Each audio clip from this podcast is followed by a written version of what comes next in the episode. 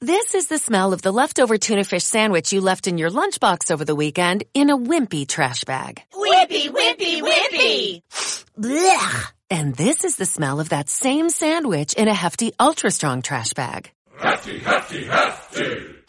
Ah, smell the difference? Hefty Ultra Strong has Arm & Hammer with continuous odor control, so no matter what's inside your trash, hmm, you can stay one step ahead of stinky. And for bigger jobs, try the superior strength of Hefty Large Black Bags.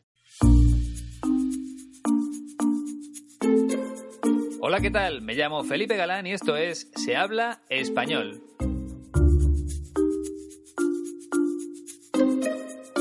Bienvenida o bienvenido al episodio número 94. Hace dos semanas te hablé de un actor español con una carrera muy extensa tanto en el cine como en la televisión.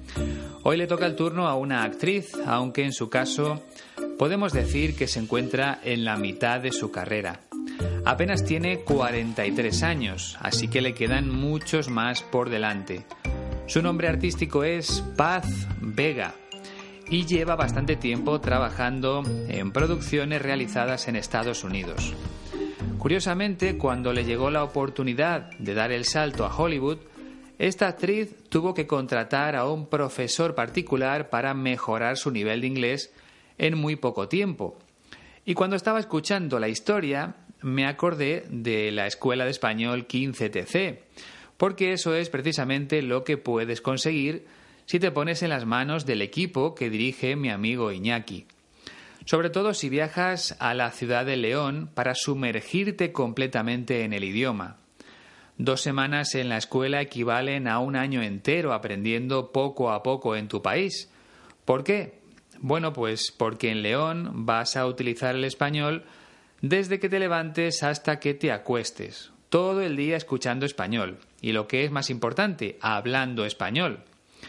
Esas son las experiencias que te permiten elevar tu nivel real, porque no solo vas a aprender gramática y vocabulario, sino también las expresiones que usamos los españoles en nuestro día a día.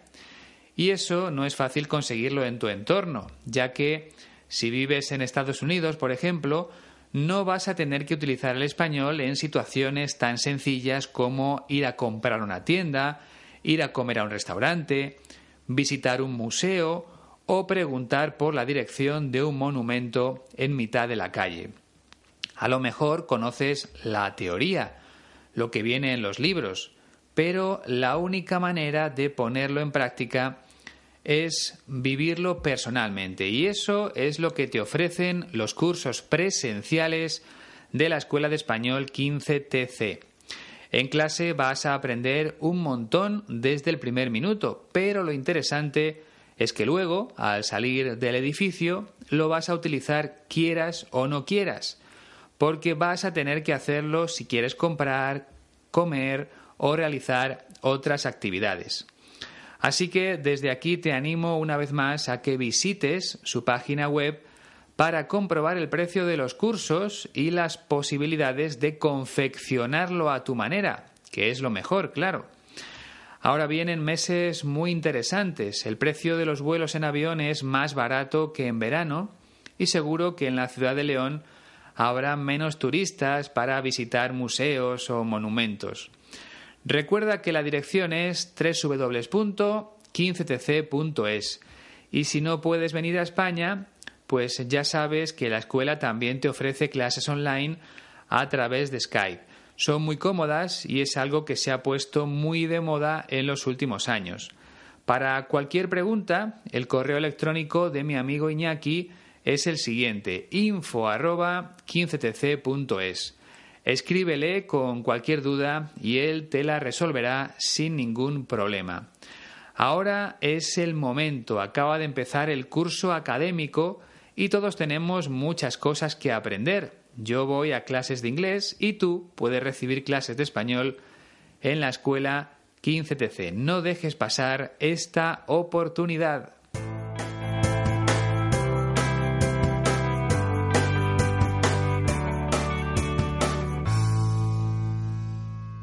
Esta semana he conocido en Madrid a dos oyentes canadienses del podcast, Cindy y Ellen. Bueno, Cindy es más que una oyente para mí, porque ya se ha convertido en una amiga. Además, es una de mis mecenas en Patreon. Y es algo que le agradezco especialmente, sobre todo porque fue una de las primeras. Siempre ha estado apoyándome desde su país, de una manera o de otra. Parece que está de moda venir de vacaciones a España y me alegro mucho porque este es un país fantástico. Tenemos nuestros problemas, como todos, pero en líneas generales aquí se vive muy bien. El clima es fantástico, la comida también, hay decenas de museos que visitar, monumentos históricos en todas las ciudades y sobre todo gente buena. Pero volviendo a Cindy, ha sido una gran experiencia compartir con ella algunas cosas, como ese plato de pulpo a feira el mismo día que llegó. Es algo que he repetido muchas veces a lo largo de los episodios, pero tengo que hacerlo una vez más. Las personas que escuchan el podcast son maravillosas, al menos las que he tenido la oportunidad de conocer aquí en Madrid. Espero que lo hayas pasado muy bien aquí, Cindy, y una vez más, muchas gracias por tu apoyo en Patreon. Lo valoro mucho porque de momento tengo muy pocos mecenas, sobre todo comparado con el número de personas que escuchan el podcast desde hace cuatro años. Pero sigo confiando en que poco a poco esa cifra va a seguir aumentando. Ahora son 40 los mecenas. Espero que en Navidad lleguemos a los 100. Muchas gracias a los que ya lo son. Y ahora vamos con nuestra protagonista de hoy.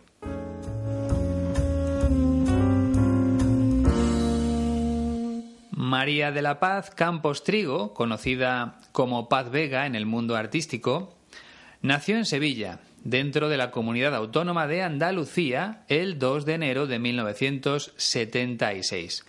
Así que ahora mismo tiene 43 años. Su primer contacto con el mundo de la interpretación se produjo en la Escuela de Teatro del Colegio San José de su ciudad natal. Por tanto, parece que desde pequeña ya quería ser actriz. Pero el salto definitivo lo dio unos años más tarde, cuando ya estaba en la universidad. Paz Vega empezó a estudiar la carrera de periodismo, aunque no la terminó. En ese momento pensó que lo mejor era trasladarse a Madrid para hacer realidad su sueño. Y eso fue lo que hizo. Se marchó a la capital de España con la intención de convertirse en actriz profesional. Empezó a ser conocida gracias a algunas series de televisión. Sobre todo recuerdo una que solía ver yo en aquella época. Se llamaba Siete Vidas y me reía bastante con ella. Sin embargo, su gran oportunidad llegó con una película de cine titulada Lucía y el sexo. Ella era la protagonista de la película y tuvo una gran repercusión en España. Es decir, se habló mucho de esa película y Paz Vega obtuvo un premio muy importante por aquella interpretación. Se convirtió en mejor actriz revelación del cine español, mejor actriz principiante, podíamos decir en otras palabras. Eso es mejor actriz revelación.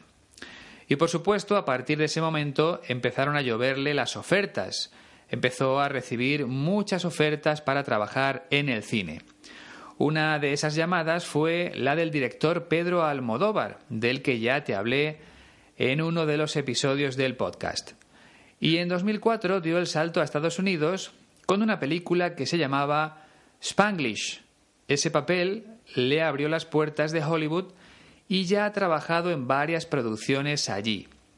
Por cierto, también aparece en una serie de Netflix que lleva por título The OA, si no recuerdo mal, interviene en la segunda temporada, no en la primera. Yo no lo sabía y la verdad es que me sorprendió verla.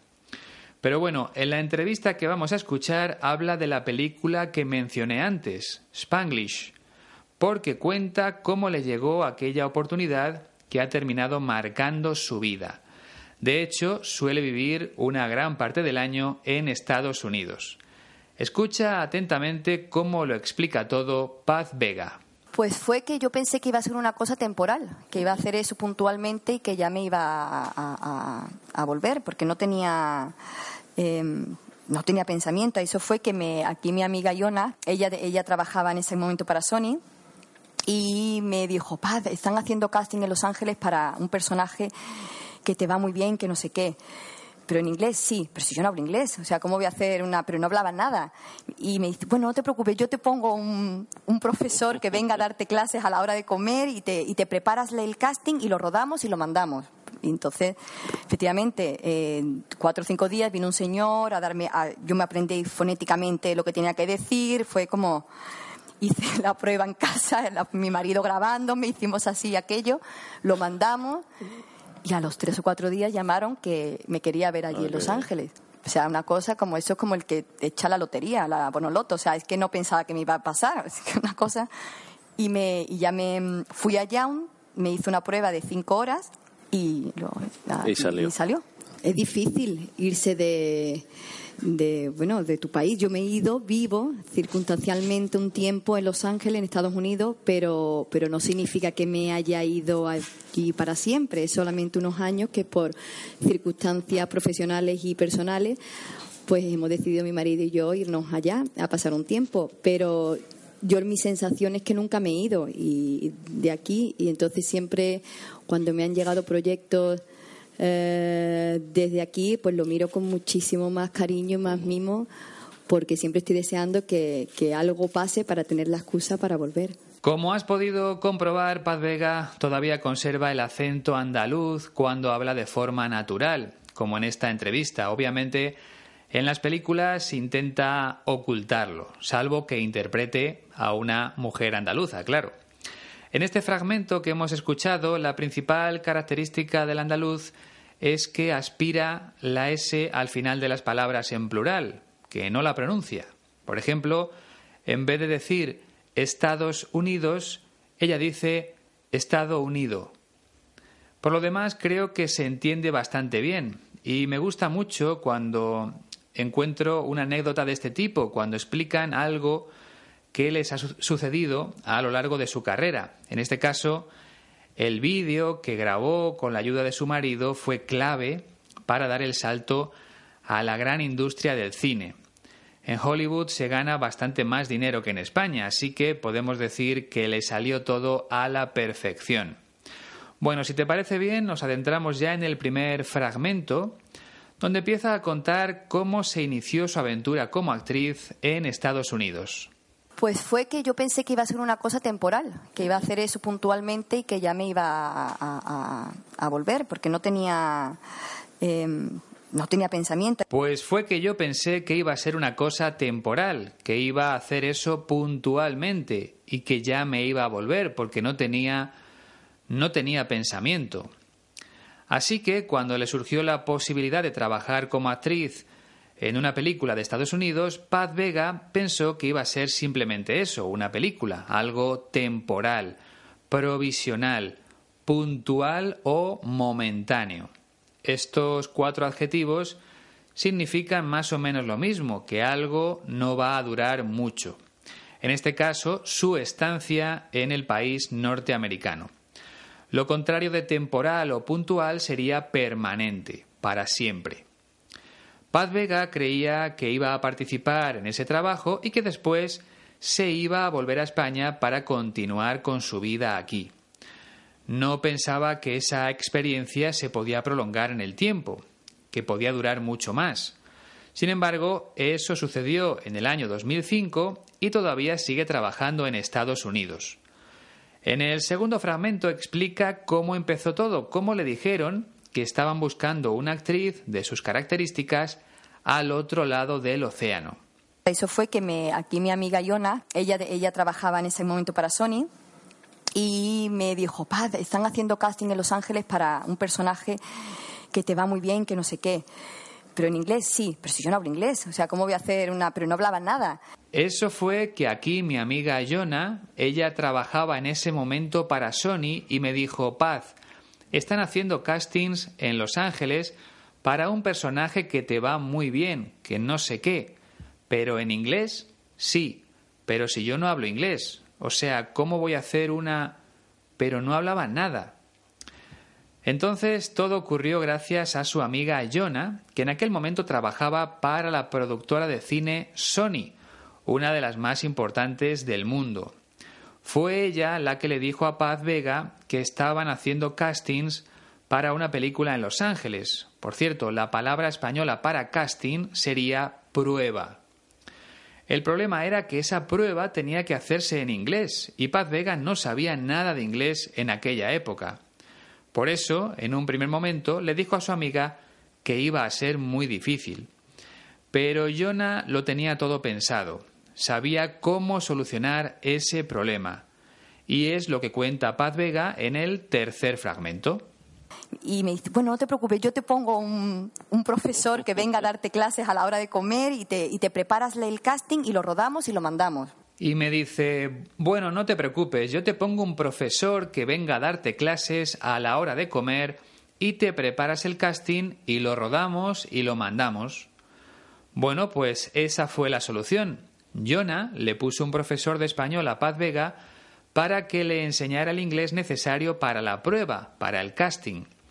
Es algo que también hacen los padres cuando sus hijos no van bien en alguna asignatura del colegio o del instituto. Si le cuesta entender las matemáticas, le ponen un profesor de matemáticas. Es decir, contratan un profesor de esa materia para que vaya a darle clases a casa. Eso es poner un profesor. En el caso de Paz Vega, el profesor de inglés iba a darle clases a la hora de la comida, porque imagino que en ese momento estaría trabajando en alguna serie de televisión o en alguna película de cine. Y ese era el plan, primero aprender inglés, luego grabar la prueba en vídeo y después enviarla a Estados Unidos. Ella utiliza el verbo rodar, no grabar, pero es lo mismo. En el mundo del cine se dice vamos a rodar una escena, que es lo mismo que grabar una escena. La historia continúa en el cuarto fragmento. Entonces, efectivamente, en cuatro o cinco días vino un señor a darme, yo me aprendí fonéticamente lo que tenía que decir, fue como... Y entonces, efectivamente, en cuatro o cinco días vino un señor a darme, yo me aprendí fonéticamente lo que tenía que decir, fue como... Esa última frase no la termina, pero lo importante aquí es que el profesor fue a darle clases de inglés para que se aprendiera fonéticamente las palabras que tenía que utilizar en la prueba. En realidad no fue a enseñarle inglés, sino a enseñarle a pronunciar esas palabras. Imagino que también le diría el significado, porque para interpretar un papel hay que saber lo que está diciendo ese personaje. Si es algo gracioso, la actriz no puede estar triste. Creo recordar que a otro de nuestros actores más internacionales, Antonio Banderas, le sucedió lo mismo cuando le ofrecieron trabajar en Estados Unidos. Se aprendía su papel fonéticamente, porque era lo que más le preocupaba, pronunciar bien cada palabra, articular el sonido correcto. Por cierto, me parece que ya te lo he contado en alguna otra ocasión, pero usamos dos verbos cuando hablamos de lo que hacen los profesores. El verbo dar, los profesores dan clase, y el verbo impartir. Los profesores imparten clases. Este último es más formal, más académico. Dar clase es lo que se suele escuchar en la calle. En el quinto fragmento explica qué sucedió después de aquellas clases de inglés. Hice la prueba en casa, mi marido grabando, me hicimos así aquello, lo mandamos y a los tres o cuatro días llamaron que me quería ver allí en Los Ángeles. Hice la prueba en casa, mi marido grabándome. Hicimos así aquello. Lo mandamos y a los tres o cuatro días llamaron que me quería ver allí en Los Ángeles. Así que Paz Vega hizo la prueba en su propia casa y el encargado de grabarla en vídeo fue su marido. En aquella época los teléfonos móviles no tenían cámaras como las de ahora, por lo tanto, Imagino que usaría una cámara de vídeo de las que se colocaban en la mano, ¿te acuerdas? Parece que estamos hablando de la prehistoria, pero no hace tanto tiempo de eso. Bueno, el caso es que Paz Vega interpretó un fragmento de ese papel delante de su marido y enviaron la cinta con la grabación a Estados Unidos. De tal forma que tres o cuatro días más tarde recibió una llamada del productor de la película para decirle que quería verla en Los Ángeles. Vamos, que le había gustado la prueba. Vamos con el sexto fragmento.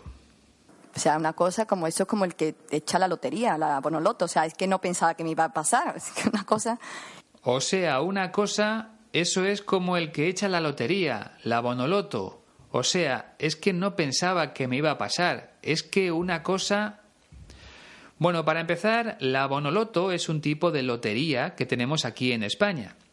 Si no recuerdo mal, hay que acertar seis números para llevarse el premio. Cuando hablamos de la lotería normal, el verbo es comprar. He comprado lotería. Y al papel en el que viene impreso el número le llamamos décimo, un décimo de lotería. Cuesta 20 euros y tú eliges el número que quieres. Cada décimo lleva un número de cinco cifras. Por ejemplo, el 25.342.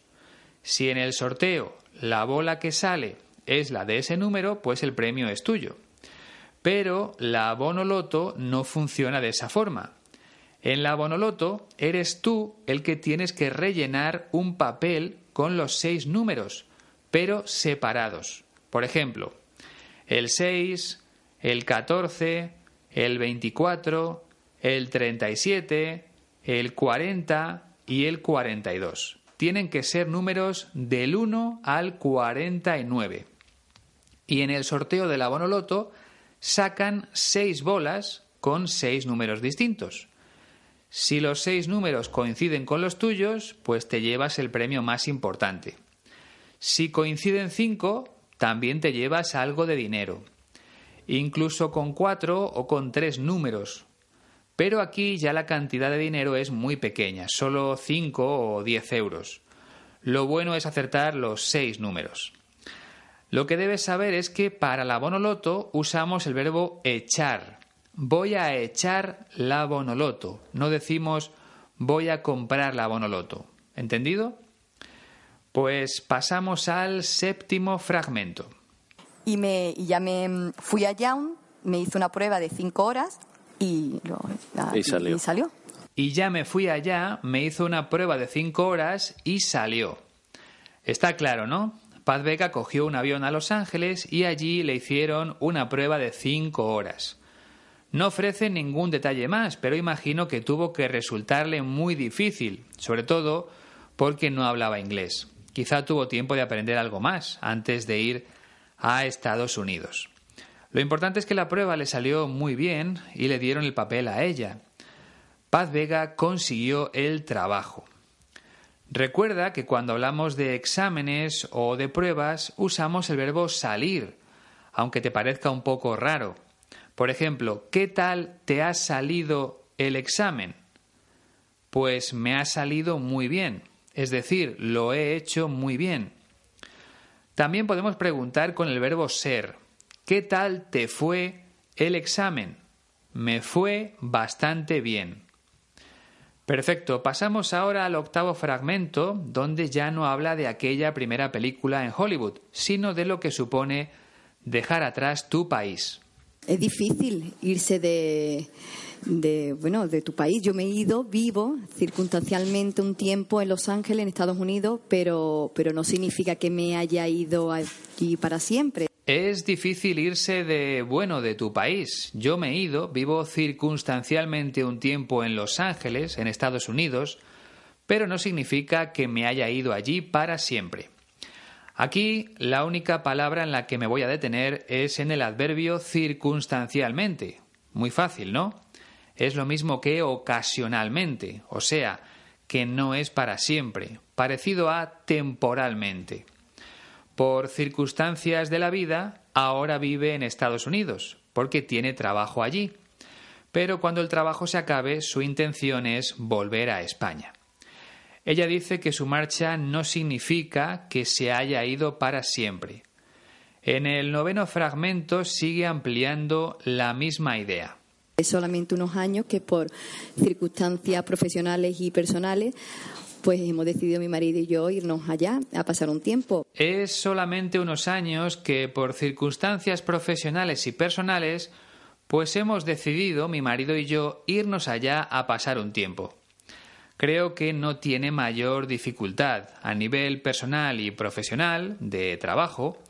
Ahora mismo lo que más le conviene tanto a ella como a su marido es vivir en Estados Unidos. Así de sencillo. Bien, pues vamos a terminar con el décimo fragmento. Pero yo mi sensación es que nunca me he ido y de aquí y entonces siempre cuando me han llegado proyectos eh, desde aquí pues lo miro con muchísimo más cariño y más mimo porque siempre estoy deseando que, que algo pase para tener la excusa para volver. Pero yo, en mi sensación es que nunca me he ido de aquí y entonces siempre cuando me han llegado proyectos desde aquí, pues los miro con muchísimo más cariño, más mimo, porque siempre estoy deseando que algo pase para tener la excusa para volver. Aunque vive en Estados Unidos, Paz Vega sigue teniendo la sensación de que no se ha ido de España. Quizá por lo que decía antes, porque tiene muy claro que esta etapa es temporal, que no va a durar para siempre. Así que su cabeza continúa diciéndole que su verdadero hogar está en España. Y luego dice algo interesante, que mira con muchísimo cariño, con muchísimo mimo, todos los proyectos que le llegan desde aquí, desde su país. Cuando habla de proyectos, se refiere a películas. O sea que cuando un director español la llama por teléfono para ofrecerle un papel, pues se alegra mucho y lo estudia, lo mira con gran cariño o con gran mimo. Mirar con mimo es mirar con cariño, con amor. Podemos decir que cuando la película es española, Paz Vega la mira con buenos ojos y le cuesta mucho decir que no a una propuesta de trabajo de este tipo, porque siempre está deseando regresar a España. Perfecto, pues vamos a escuchar su voz una última vez. Pues fue que yo pensé que iba a ser una cosa temporal, que iba a hacer eso puntualmente y que ya me iba a, volver, porque no tenía em, no tenía pensamiento. Eso fue que me, aquí mi amiga Iona, ella, ella trabajaba en ese momento para Sony y me dijo, padre, están haciendo casting en Los Ángeles para un personaje que te va muy bien, que no sé qué pero en inglés sí, pero si yo no hablo inglés, o sea, ¿cómo voy a hacer una? Pero no hablaba nada.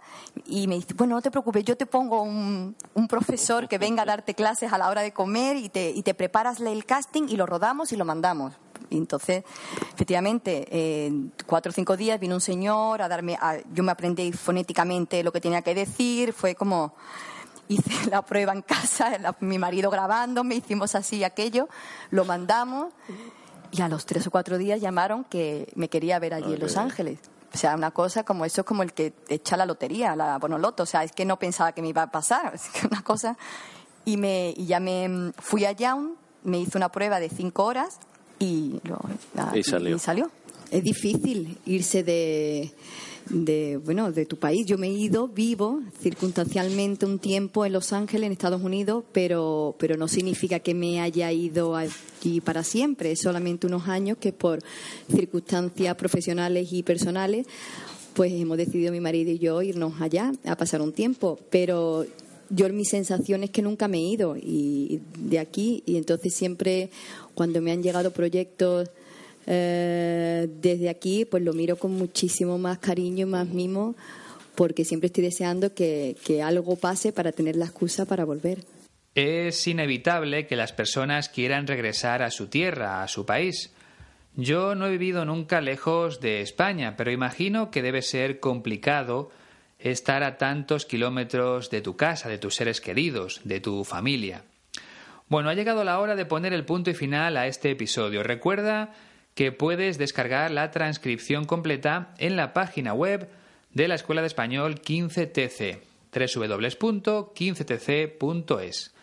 A mí me cuesta mucho trabajo escribirla, así que espero que la aproveches bien. En serio, es una herramienta muy buena para aprender más rápido. Por otra parte, si te apetece contarme cualquier cosa, puedes enviarme un mensaje a través de las redes sociales o por medio de la siguiente dirección de correo electrónico se habla Si deseas convertirte en mecenas de Se habla español, te dejo los enlaces directos a Patreon y a Evox en la descripción. Tu apoyo es muy importante para que este proyecto siga vivo durante muchos años. Y nada más, si eres fan del podcast, hasta el próximo domingo con un nuevo episodio exclusivo. Y si no, hasta dentro de dos semanas con una entrega del podcast habitual. Ha sido un placer. Hasta la próxima.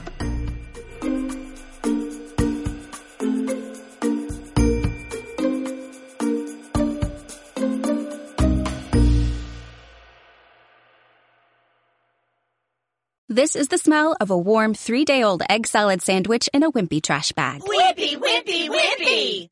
Blech! And this is the smell of that same sandwich in a hefty, ultra strong trash bag with new Fabuloso lemon scent. Hefty, hefty, hefty! Smell the difference? When life gives you stinky, get Hefty Ultra Strong with new Fabuloso lemon scent. It smells like clean, freshly picked lemons. So no matter what's inside your trash, you can stop the stink and smell the lemon.